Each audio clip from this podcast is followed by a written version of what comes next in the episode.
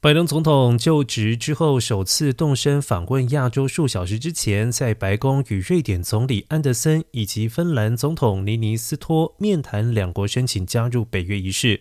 瑞典、芬兰两国有鉴于俄罗斯入侵乌克兰，已经扬弃长期以来的中立，转而申请加入北大西洋公约组织。而白宫国安顾问苏利文表示，这是历史性的事件，是欧洲安全的分水岭。两个长久保持中立传统的国家将加入世界上最强大的防务联盟。